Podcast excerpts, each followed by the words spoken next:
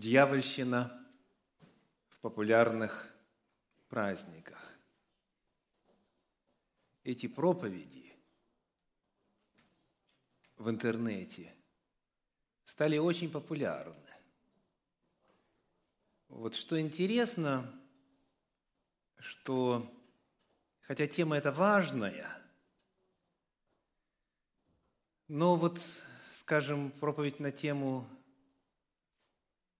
спасения во Христе Иисусе, она меньше внимания привлекает в народе, чем вот дьявольщина. Вот это странно. Это странно. Надеюсь, что у вас в плане приоритетов, интереса все правильно. То, о чем мы говорим в последние богослужения, это важный вопрос. Но сделать его, как некоторые сделали, главным вопросом было бы роковой ошибкой, дорогие. И об этом даст Господь. Мы больше поговорим в заключительной проповеди на эту тему, которая должна состояться числом номер семь. Сегодня у нас шестая тема – в цикле проповедей «Дьявольщина в популярных праздниках». И проповедь называется «Синкретизм». Правда? Хорошее название, да? Синкретизм. Дадим вначале определение. Согласно новому словарю русского языка, синкретизм – это сочетание, вы можете видеть на экране, сочетание разнородных, несовместимых воззрений. То есть синкретизм – это именно сочетание несовместимого, сочетание разнородного. По философскому энциклопедическому словарю цитируем синкретизм от греческого «соединение», это сочетание разнородных воззрений и взглядов, при котором игнорируется необходимость их внутреннего единства и не противоречия друг другу. Синкретизм – это явление, при котором несочетаемое сочетается на уровне мировоззрения, на уровне практики, и человек не задает вопрос, а в действительности ли все у меня ладно, все согласовано. Еще раз по философскому энциклопедическому словарю игнорируется необходимость их внутреннего единства и не противоречия друг другу. То есть в жизни многих людей как-то присутствуют, как-то странным образом соседствуют вещи абсолютно несовместимые, но большинство этим вопросом даже и не задается. А какая разница? Синкретизм, соединение несоединимого. Вот об этом сегодняшняя проповедь в цикле «Дьявольщина» в популярных праздниках. Кто даст библейский эквивалент термину «синкретизм», говоря библейским языком, библейская терминология? Спасибо. Вавилон. Вавилон. Помните, когда впервые этот термин появился? Когда Господь смешал язык всей земли, потому что люди стали строить башню э, вопреки прямому повелению Господню рассеяться по всей земле. Они говорят, чтобы нам не рассеяться – в синодальном переводе, к сожалению, сказано «прежде, нежели рассеемся». В подлиннике «чтобы нам не рассеяться», мы остаемся здесь, мы создаем башню, и эта башня, как сегодня известно из археологических данных, из исторических данных, это зиккурат. Это жертвенное сооружение. Это ступенчатая башня, каждый ярус который посвящен определенному божеству – а верхний ярус посвящен Богу Солнца. И там жертвы приносились, в том числе в язычестве и человеческие жертвы. Вот там Господь дал определение. Он говорит, это Вавилон. Почему? Потому что смешение произошло. Итак, синкретизм, словарное понятие, религоведческое понятие, философское понятие – в библейском языке обозначается термином очень знакомым и понятным большинству присутствующих – это Вавилон. Вавилон. И исторический, и Вавилон пророческий. Синкретизм. Приглашаю в начале, в качестве иллюстрации, посмотреть на две истории из Священного Писания, где показано, что такое синкретизм и какие ужасные формы он порою принимает.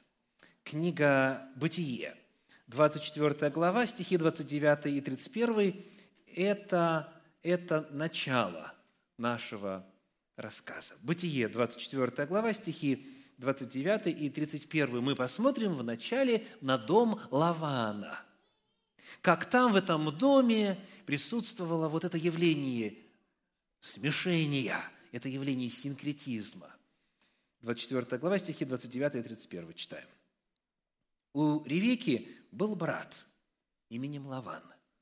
Лаван выбежал к тому человеку, к источнику. И сказал, 31 стих, «Войди, благословенный Господом! Зачем ты стоишь вне? Я приготовил дом и место для верблюдов». Вот в этом доме, который стоял на языческой земле – на той земле, откуда Авраам, отец наш, в свое время вышел, будучи ведом Господом и откликнувшись на Божий призыв. Вот в этом доме живет человек по имени Лаван, и он говорит, «Войди, благословенный Господом». Это очень интересное заявление, потому что, потому что в подлиннике у нас здесь фраза «Берух Ягва», Используется тетраграмматон, используется четырехбуквенное священное имя, которое иногда переводится как Иегова или же Яхве. То есть в древности много богов было. И там, где Лаван жил, их десятками считали. Но он, приветствуя человека, путника, говорит, войди благословенный Господом. То есть он знает истинного Бога, первый факт. Он знает истинного Бога. Он использует четырехбуквенное священное Божье имя. У этого человека есть познание истины. Дальше. 24 глава, 50 стих, здесь же нет подалеку, 50 стих. «И отвечали Лаван и Вафуил и сказали, от Господа, снова тоже имя, пришло это дело. Мы не можем сказать тебе вопреки ни худого, ни доброго. Так они реагируют на какой вопрос, помните? Отпустите ли Ревеку пойти стать женою Исаака? И они говорят, это дело от Господа. То есть это о чем свидетельствует? Касательно вот духовной жизни, мировоззрения и веры Лавана. Он и знает Господа, и, что еще важнее, принимает его промысел в свою жизнь. Он говорит, раз очевидно, что это Господь послал, вот такова его воля, мы против не пойдем. Представляете, какая благословенная семья. Бога знают, Ему служат, по Его воле поступают. Еще один пример из многих. 31 глава книги «Бытие», уже когда Лаван жил своим хозяйством, когда он уже был главой рода того, когда к нему приехал в гости, спасаясь от гнева своего брата, Иаков. И вот там 31 глава, стихи 49 и 50. Читаем. «Также Мицпа от того, что Лаван сказал, да надзирает Господь надо мною и над тобою, когда мы скроемся друг от друга. Если ты будешь худо поступать с дочерями моими, или если возьмешь жен сверх дочерей моих, то, хотя нет человека между нами, но смотри, Бог свидетель между мною и между тобою. Во что еще верит Лаван? Что Бог всеведущ, Он все знает, Он все видит, и более того, Бог проявляет себя в жизни. Бог проявляет себя в жизни, потому что Господь будет свидетелем, и Он тебе воздаст, если ты что-то неправильно сделаешь. Вот мировоззрение и вера, и слова, и опыт жизни Лавана.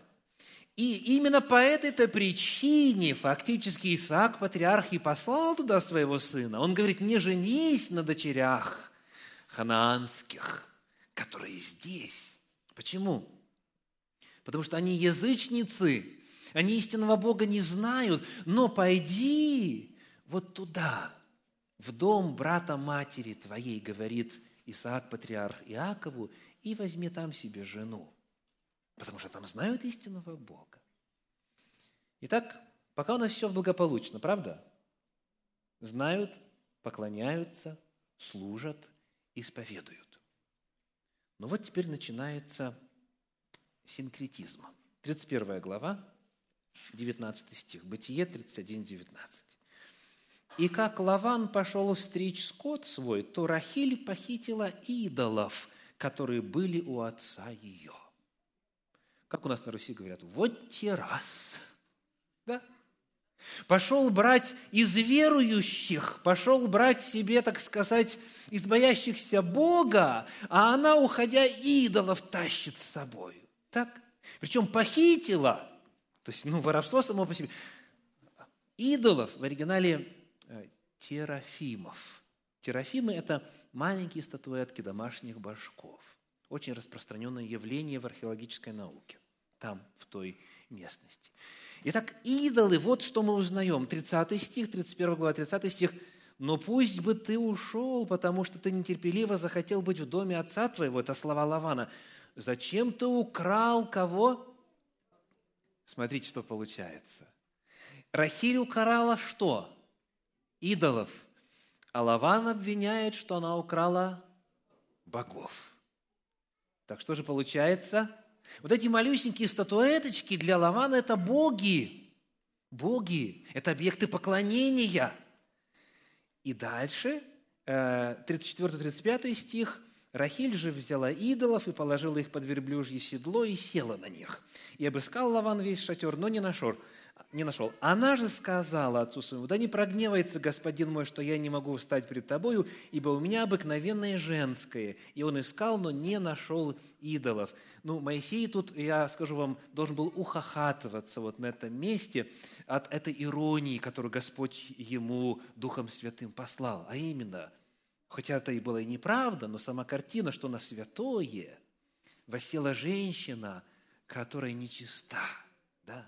И что с этими богами потом? Да? Ну, некоторые из вас смеются, правильно, правильно.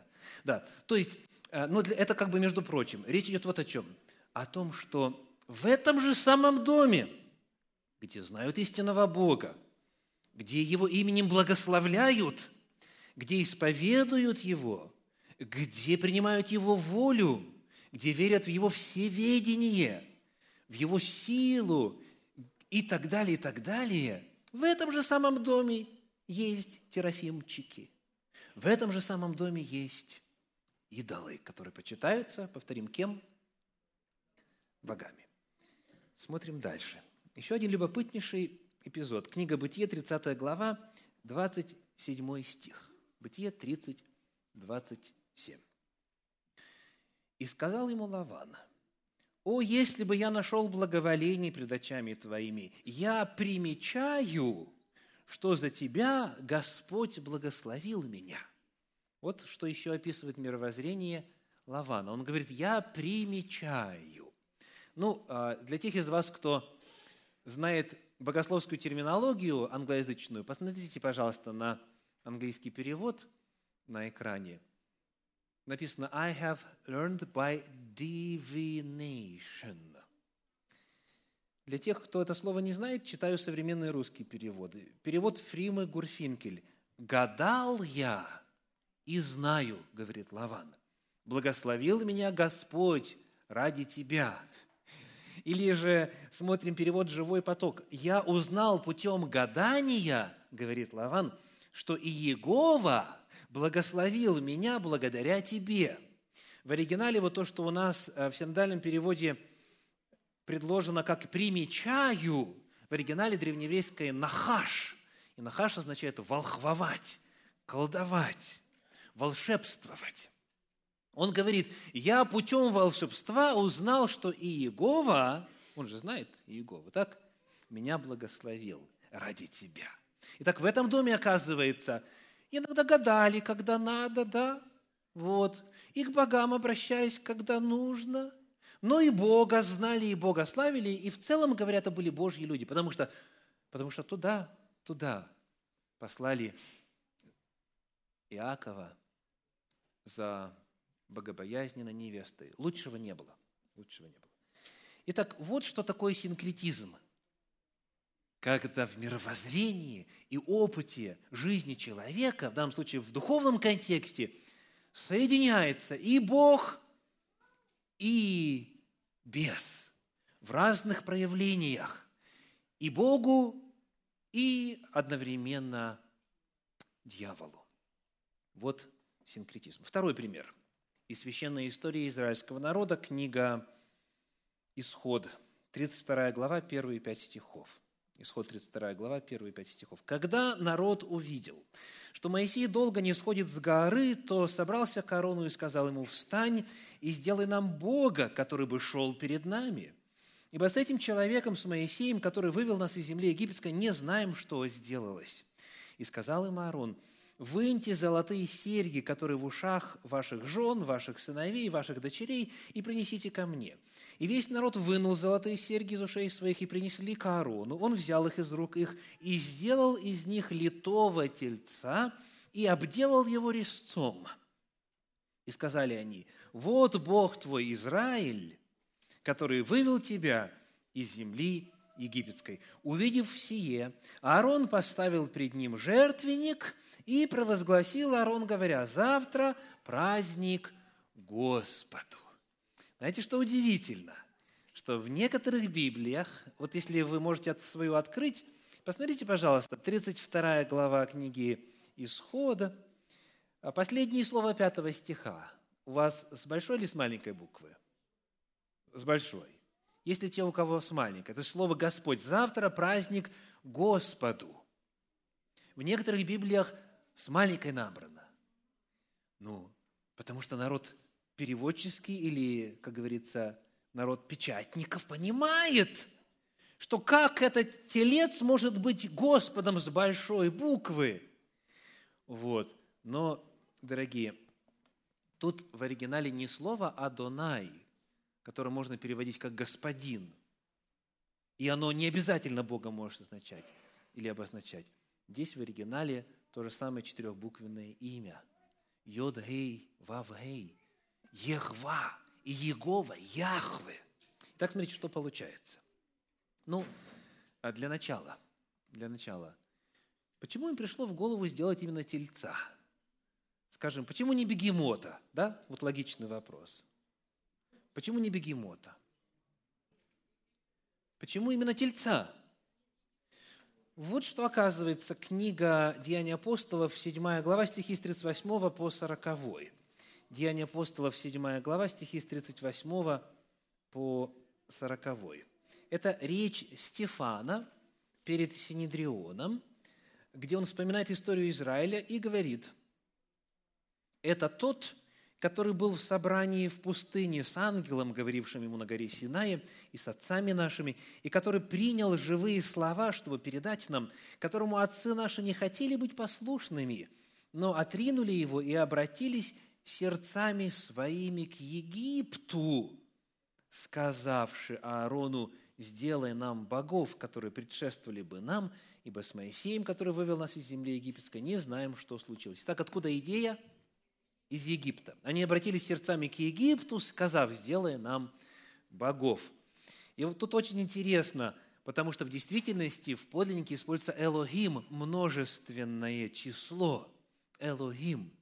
И вот когда в книге Деяний апостолов мы читаем повествование, сделай нам богов множественное число. Когда читаем в 32 главе книги Исход, сделай нам Бога, единственное число.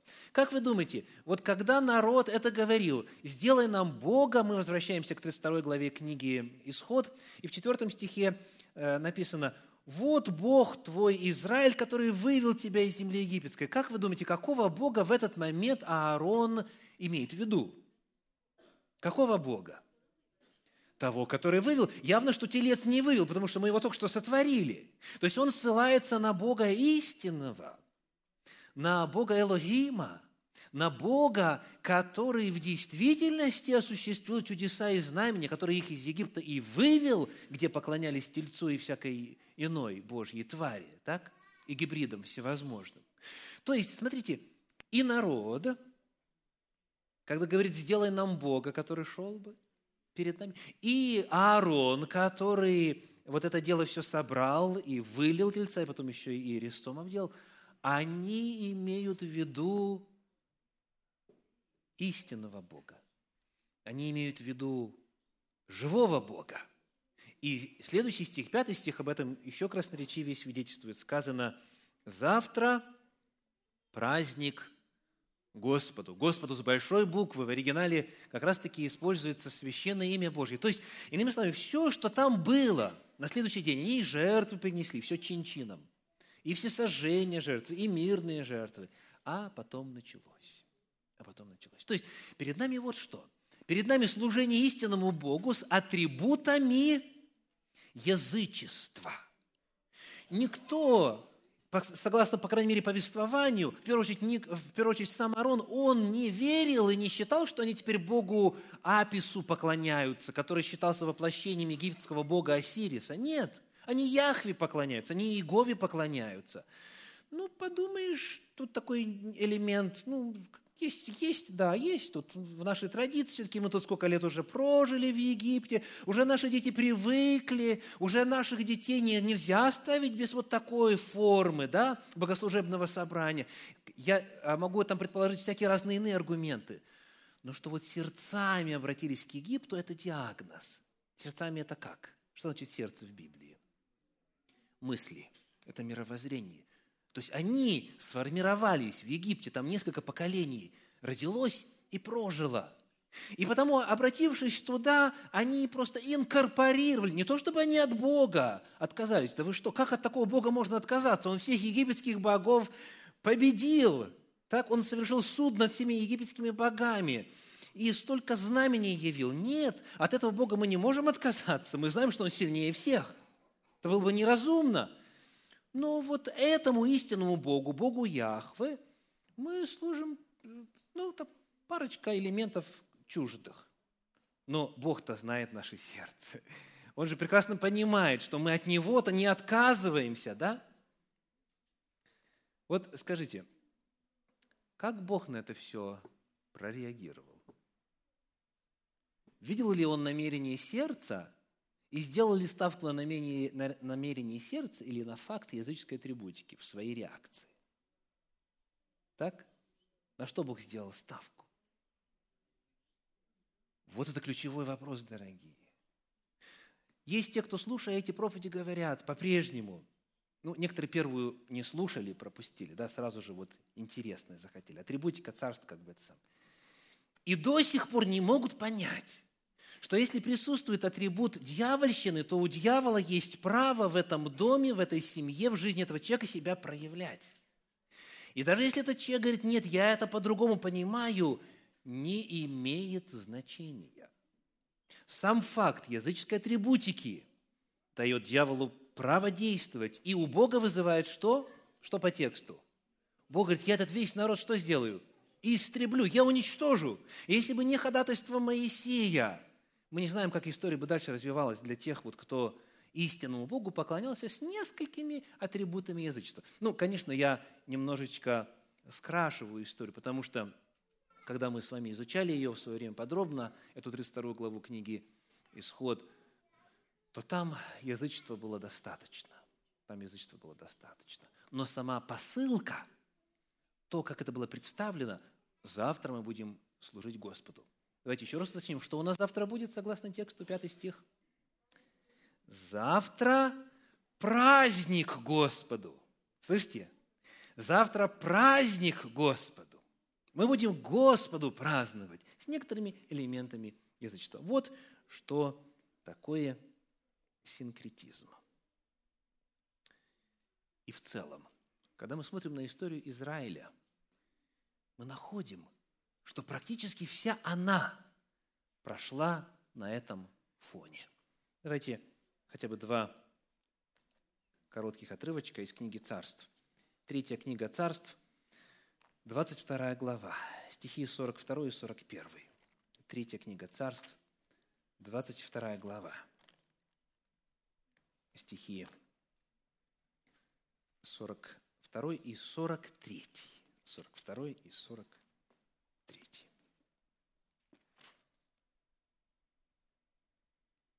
Тридцати пяти лет был Иосафат, когда воцарился, и двадцать пять лет царствовал в Иерусалиме, имя матери его Азува, дочь Салаиля.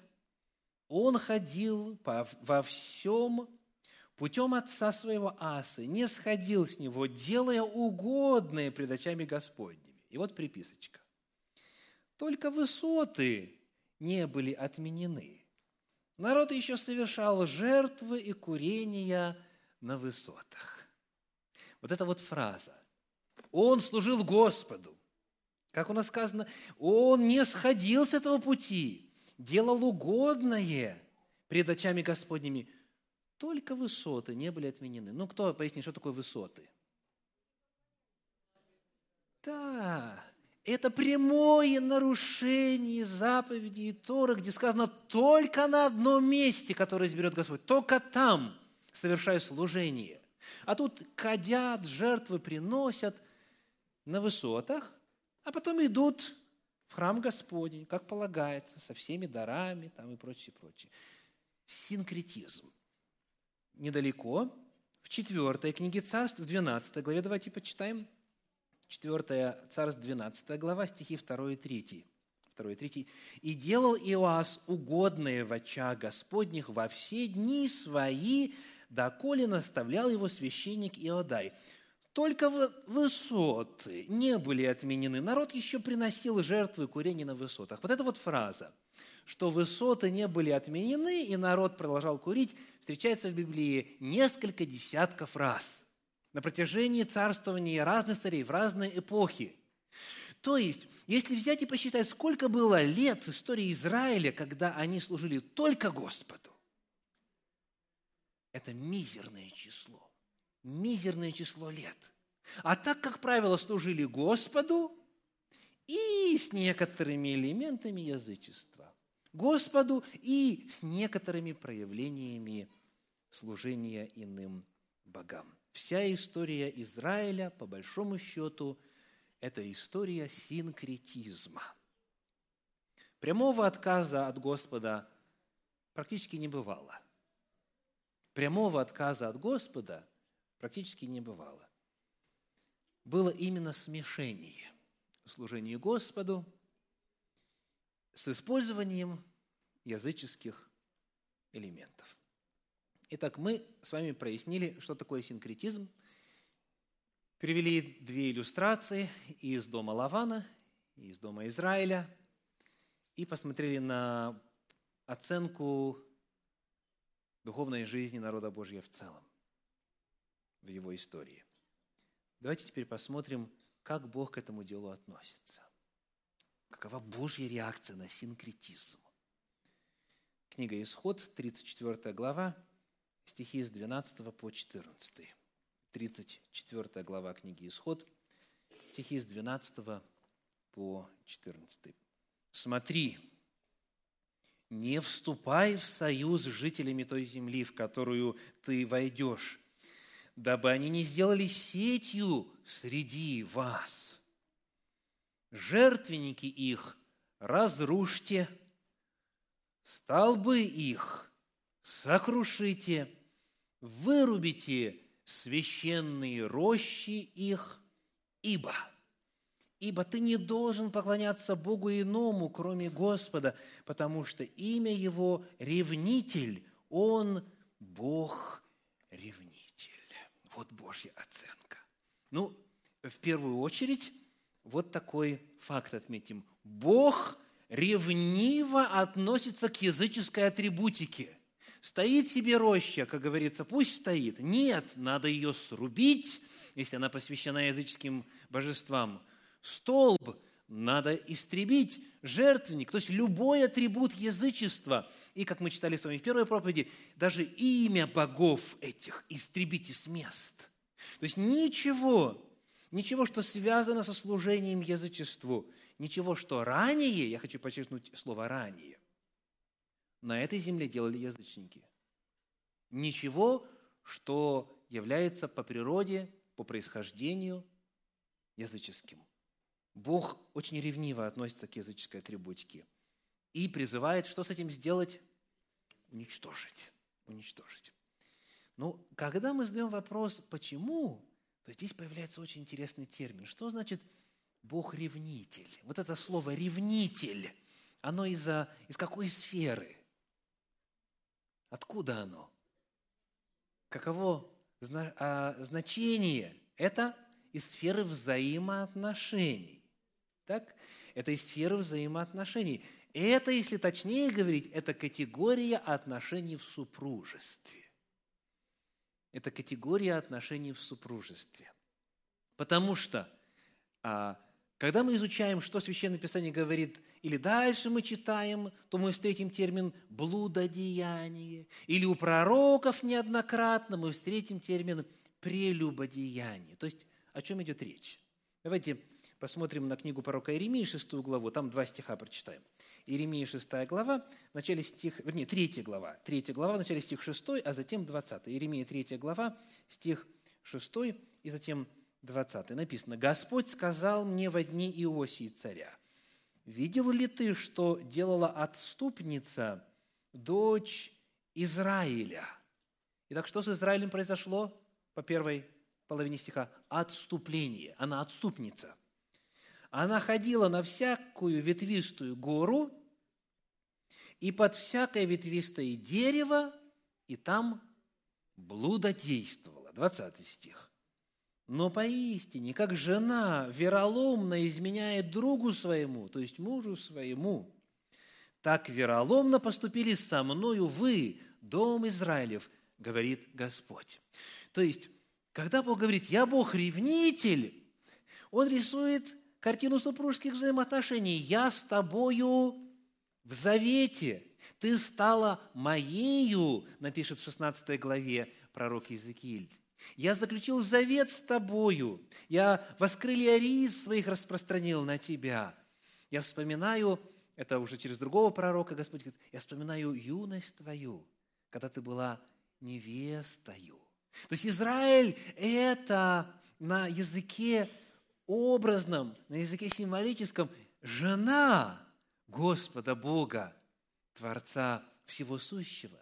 И когда Израиль какие-то начинает использовать элементы из язычества, то у Бога что возгорается?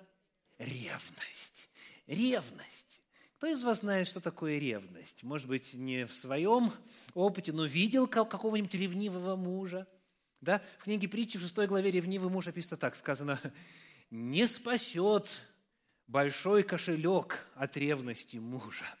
Да, представляете, муж требует, э, как говорится, наказания, а прелюбодей ему говорит, ну, ну сколько тебе заплатить за твою жену? Представляете? То есть не спасет. Ревность, вот что Господь испытывает. И когда Он видит, что Его народ, который поклялся Ему в верности, который заявляет, что Он Его жена или невеста, в зависимости от э, конфессии христианской, как, который с Ним в завете, Он вдруг тащит к себе в дом или в своей церкви языческие атрибуты, то что у Господа происходит? Я ревнитель, он говорит. И ревность нам описана. В книге «Песнь песни» помните, что о ревности сказано? Что ревность, она как пламя. Ревность – это очень серьезное явление. Это не только на интеллектуальном уровне. Ох, как жалко, что моя жена мне изменила. Да, признаем факт, будем считать один раз, два, да, когда наберется, допустим, десять, все разведем. Нет, это на эмоциональном уровне, это на чувственном уровне, потому что мы Богу дороги. Он нас назвал возлюбленными. Он самого себя ради нас отдал. Мы многоценны. И когда народ Божий начинает использовать языческую атрибутику. Служа истинному Богу, конечно же, это ради Иисуса Христа, это рождение Спасителя, или же там День всех святых, которые Ему служили, или там пошло-поехало, конечно же, вот Истер, да, имя языческой богини, в честь Иисуса Христа, Пасха, да, по-русски, Истер по-английски – вот хотя, хотя люди думают, что если ты это делаешь в честь Господа, то не важно, что ты делаешь языческое, и Бога это не беспокоит. Бог говорит, нет, дорогие, меня это очень беспокоит, потому что я ревнитель, я ревную. Это вопросы очень серьезные. Ну, давайте проиллюстрируем. Как бы вы оценили ситуацию, при которой жена вот один раз приходит домой и принесла какую-то новую вещь? Какой-то украшенница такой, да? Вот, и, и муж говорит, «Хм, как интересно, когда ты успела накопить, как говорится, в тайне от общего семейного бюджета, чтобы вот купить себе, она говорит, а, не обращай внимания, это мне просто это самое, там, ну, типа, это Васька мне подарил, там, или там, это, это Колька мне подарил. Просто сослуживец на работе что-то взял, просто подарил, и я просто принесла домой. Но это ничего не значит. Ну, хорошо, прошло время – приносит домой еще какую-то вещь, там шубу норковую, да? И муж уже говорит, опять, опять Васька подарит, просто так, да?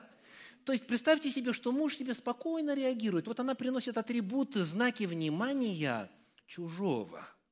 И муж говорит, ну хорошо, теперь мне не надо будет шубу дарить, да? И нормально теперь, теперь мне не нужно будет деньги, мне не нужно будет на, на третью работу идти, да, чтобы это все позволить. Представляете себе ситуацию? Да, такое может быть но только тогда, когда подлинных реальных взаимоотношений, когда любви нет. Но если он любит ее, то он обязательно, он обязательно будет ревновать. Господь говорит, я Бог-ревнитель. Если женщина, находящаяся в браке, считает для себя нормальным принимать знаки внимания от мужчин, которые ей не являются родными, если она еще и бывает возмущается и удивляется, чего-то ему не нравится, что меня многие жалуют знаками внимания, то значит у него что-то явно неладно. Что-то явно неладно. И с этими взаимоотношениями, скорее всего, что-то страшное скоро случится. Вот такой вопрос, дорогие. Как происходит измена? Вот как правило. Как правило, никто не принимает осознанного решения вот когда все нормально, когда все ладно, как у нас говорят, «А, тишь да гладь, Божья благодать. Да когда все хорошо во взаимоотношениях мужа и жены, никто не принимает решение, пойду себе искать, с кем изменить. Как правило. Как правило, бывает по-другому. А что происходит? Просто провели время в общении, во время обеденного перерыва со служивцем, например, да? Или просто остановилась с соседом погутарить, поразговаривать, да? Потом он, он меня просто провел домой. Просто было темно, и он меня просто провел домой и потом опять. Или же, ну давайте хоть мужчину тоже инкорпорируем в эту гипотетическую ситуацию, просто пришел и помог ей отремонтировать а, кран, который уже течет, да, многие лета. Просто нужно было компьютерную программу. И вот в этот раз это что-то, в другой раз э, другое что-то. И вот мы просто, как говорится, друг другу помогаем. Потом в один момент мы просто по-дружески обнялись исключительно по-дружески, да? В другой момент э, мы просто на прощании поцеловались. Потом мы просто друг другу рассказали, как мы несчастливы в браке. И как вот, вот и то неладно, и это. Хотя, в принципе, никогда не планирую изменять мужу или жене. Нет, упаси Господь. И потом просто мы вступили в интимную связь. Но нет, мы не собираемся разводиться. Нет, я люблю своего мужа, я люблю свою жену. Нет, это, это несерьезно. Я, я не считаю, что я делаю замену. Вот так вот случается. И Господь, описывая наши взаимоотношения с Ним, именно этот язык использует. Он говорит, все начинается с малого. Он говорит, если вы это не истребите, это будет чем? Сетью для вас. Нет, поначалу вы не планируете, вы ради Господа ставите золотого тельца, да, говоря языком Священного Писания. Вы ради Господа пользуетесь украшениями языческого характера.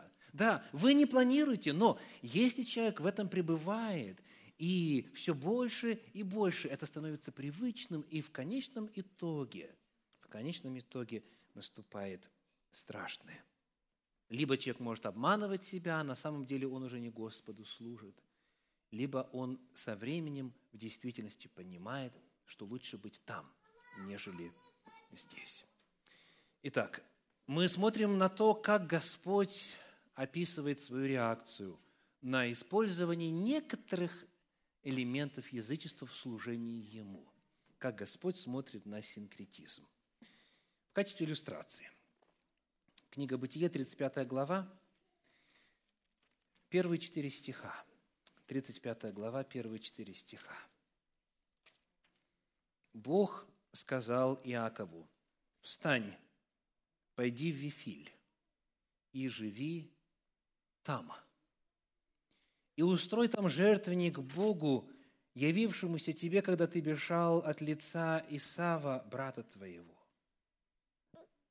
И сказал Иаков дому своему и всем бывшим с ним, бросьте богов чужих, находящихся у вас. Вот этот момент. Вот те боги Лавана, они путешествовали с Иаковом и были все это время у его домочадцев. И когда трагедия произошла, когда Дину обесчестили, и когда возникла опасность полной ассимиляции с язычниками и так далее. Вот все это время эти боги у них были наряду со служением истинному Богу. И когда Господь призывает, я снова читаю первый стих, «Встань, пойди в Вифиль, живи там и устрой там жертвенник Богу», когда Бог призывает служить Ему, тогда патриарх понимает, что же это будет означать на практике. Иаков говорит, второй стих – бросьте богов чужих, находящихся у вас, и очиститесь. Чистку надо произвести, а очищение, и перемените одежды ваши. В служении Богу и это уместно в некоторых случаях. Переменить одежды, потому что в этой одежде нельзя истинному Богу служить. Встанем, пойдем в Вифиль, там устрою я жертвенник Богу, который услышал меня в день бедствия моего и был со мною в пути, которым я ходил. И вот отклик домочадцев.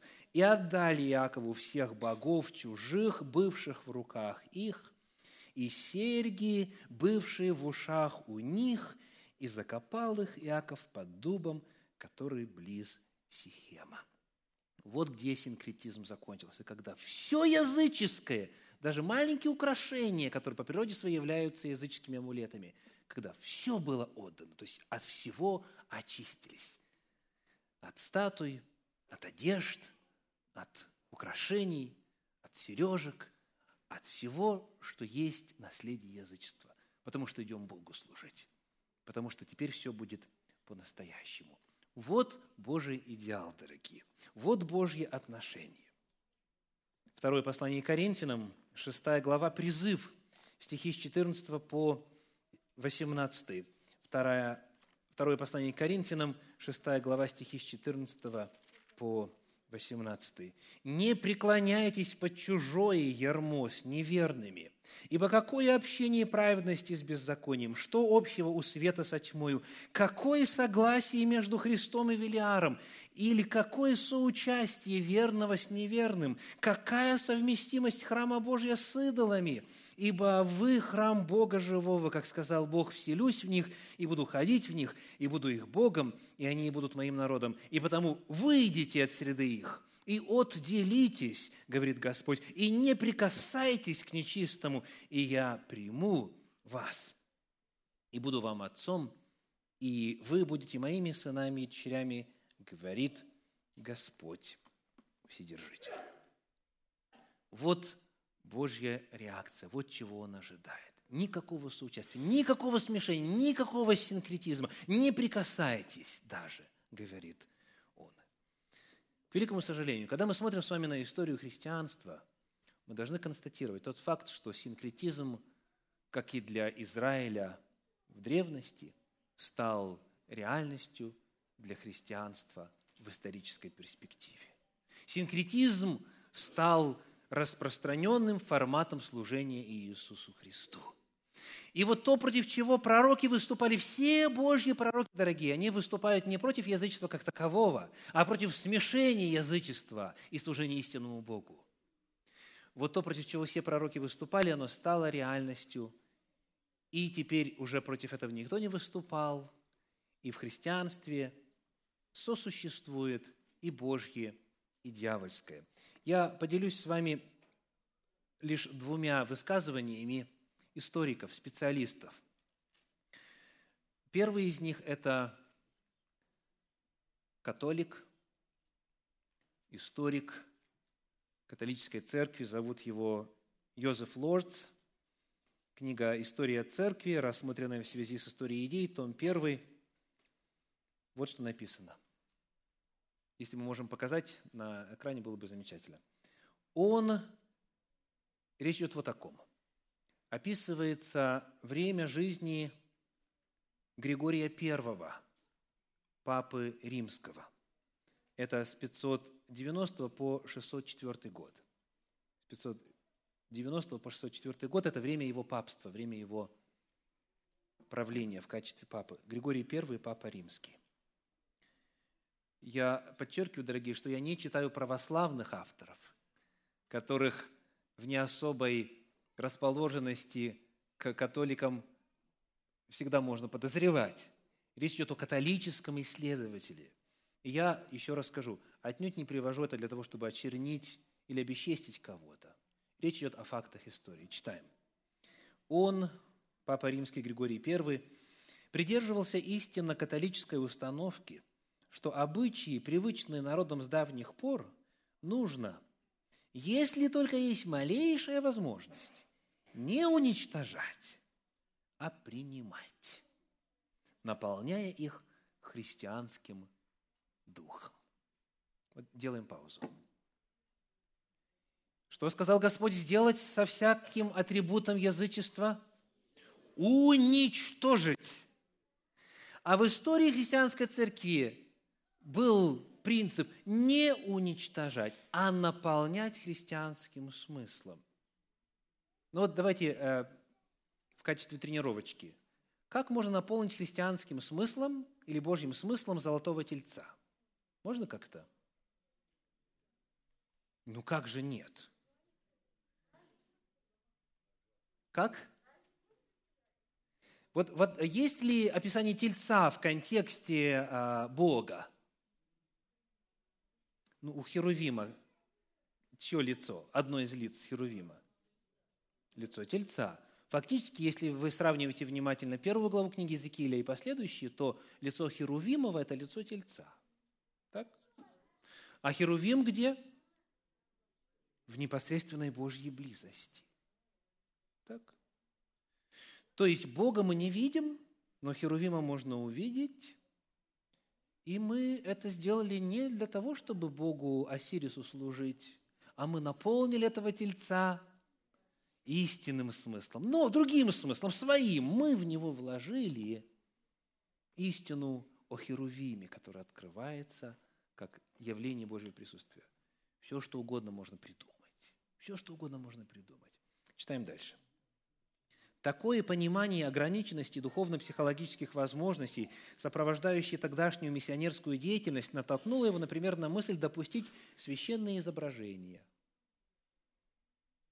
Вместо жесткой унификации всех западных церквей по образу материнской римской церкви он проповедовал и проводил в жизнь широкое и мудрое, и вот ключевое слово – приспособление. Да, то есть не уничтожать, а принимать, наполняя христианским духом. Вот главный тезис. Это было руководство к действию для христианских миссионеров, которые язычникам проповедовали Евангелие. Теперь еще один исследователь православный, Михаил Паснов. Книга «История христианской церкви». Цитирую. По его указанию, речь идет о том же религиозном деятеле, по его указанию не были разрушены языческие храмы – но превращены в христианские церкви. Обеды же из жертвенного мяса не были запрещены, но удержались как трапезы благодарения по роду древне, раннейших агап. Некоторым недозволенным самим по себе обычаям дано было христианское значение. Господь говорит, разрушить и когда мы смотрим на историю тех царей, которые повиновались Господу, они эти капища, языческие храмы разрушали, и они в порошок стирали все, что вообще касалось язычества. А здесь, в истории христианства, вместо этого приспособление и наполнение другим смыслом. Но Господь говорит, когда вы это делаете, когда вы думаете, что поставив языческий атрибут – и призвав имя истинного Бога, вы этим самым Богу служите, знаете, что это во мне вызывает что? Ревность. Я это воспринимаю как измену, как и любой муж будет воспринимать как очень опасное, а, вот, как очень опасную картину и ситуацию, если жена приносит в дом подарки от чужого. Господь говорит, это ревность. И я, Бог, ревнитель. Вот о чем идет речь. Это историческое наследие христианства. И именно против этого выступает Господь. В цикле «Дьявольщина в популярных праздниках» сегодняшняя проповедь называется как? Синкретизм, смешение, слияние. Во свете проповеди в этом цикле давайте проведем, приведем хотя бы быстренько несколько примеров – вот проповедь была Хэллоуин, там в чем синкретизм выражен? Тыквенная рожа, символизирующая бессмертие души. В канун Дня всех святых, которые доселе живы, они умерли. Ряженые. Вот эта комбинация – это язычество. Рождество. Там что? Там какие атрибуты язычества распространены? Наряженная, украшенная ель, по-язычески украшенная. Не дерево как само по себе, повторим, дерево нейтрально. Лишь когда оно стилизовано и украшено по-язычески, тогда оно становится атрибутом язычества. На Новый год в чем синкретизм? Дед Мороз, древнее славянское божество – и прочее, что происходит. Пасха, куличи, пироги для богини неба, кексы для богини неба, крашеные яйца, как символ плодородия, честь богини любви и плодородия, и так далее, и так далее. Синкретизм. Напоследок призыв из Священного Писания. Книга Откровений, 18 глава, первые пять стихов. Откровений, 18 глава, первые пять стихов. «После сего я увидел иного ангела, сходящего с неба, имеющего власть великую. Земля осветилась от славы его». То есть описывается служение. Ангел – это кто? По определению слова, что значит ангел? Вестник, да? И увидел я иного вестника, стоящего, сходящего с неба, имеющего власть великую. Земля осветилась от славы его. То есть весть, весть прозвучит где? по всей земле. И воскликнул он сильно громким голосом, говоря, «Пал, пал Вавилон, великая блудница, сделался жилищем бесов и пристанищем всякому нечистому духу, пристанищем всякой нечистой отвратительной птицы, ибо яростным вином блудодеяния своего она напоила все народы». Современный Вавилон, пророческий Вавилон – это блудница, это пристанище бесам. Обратите внимание на слово «пристанище», обратите внимание на слово «жилище». То есть бесы пронизали собою религиозный мир. И цари земные любодействовали с нею, купцы земные разбогатели от великой роскоши ее. И услышал я иной голос неба говорящий, «Выйди от нее, народ мой, чтобы не участвовать вам в грехах ее и не подвергнуться язвам ее, ибо грехи ее дошли до неба, и Бог воспомянул неправды ее». Синкретизм, словарный термин, тождественен термину «Вавилон», смешение библейскому термину. И Господь говорит – выйди от нее, народ мой. Если ты раньше этого не знал, то Бог тебе этого и не вменял в плане вечного спасения. Но у дьявола все равно была власть, было право негативно влиять на твою жизнь. Но теперь, когда ты познаешь, тебе незачем находиться там, где жилище бесов, где пристанище нечистому духу. Выйди! Здесь много уровней может быть, что касается исполнения этого призыва, но, по крайней мере, совершенно очевидно – сказано, выйди, чтобы не участвовать в грехах. То есть не участвовать, не принимать участие в том, что является нарушением воли Божьей. Освободиться, очиститься от смешения. Выйди от нее, народ мой. По благодати Божьей Бог по-прежнему называет их своим народом. Если они от Него не отказывались, если не сознательно не шли против Него, они Его народ – но Господь не хочет, чтобы они подвергнулись язвам. Он желает освободить. Потому звучит призыв «Выйди от нее и не участвуй в грехах ее». Аминь.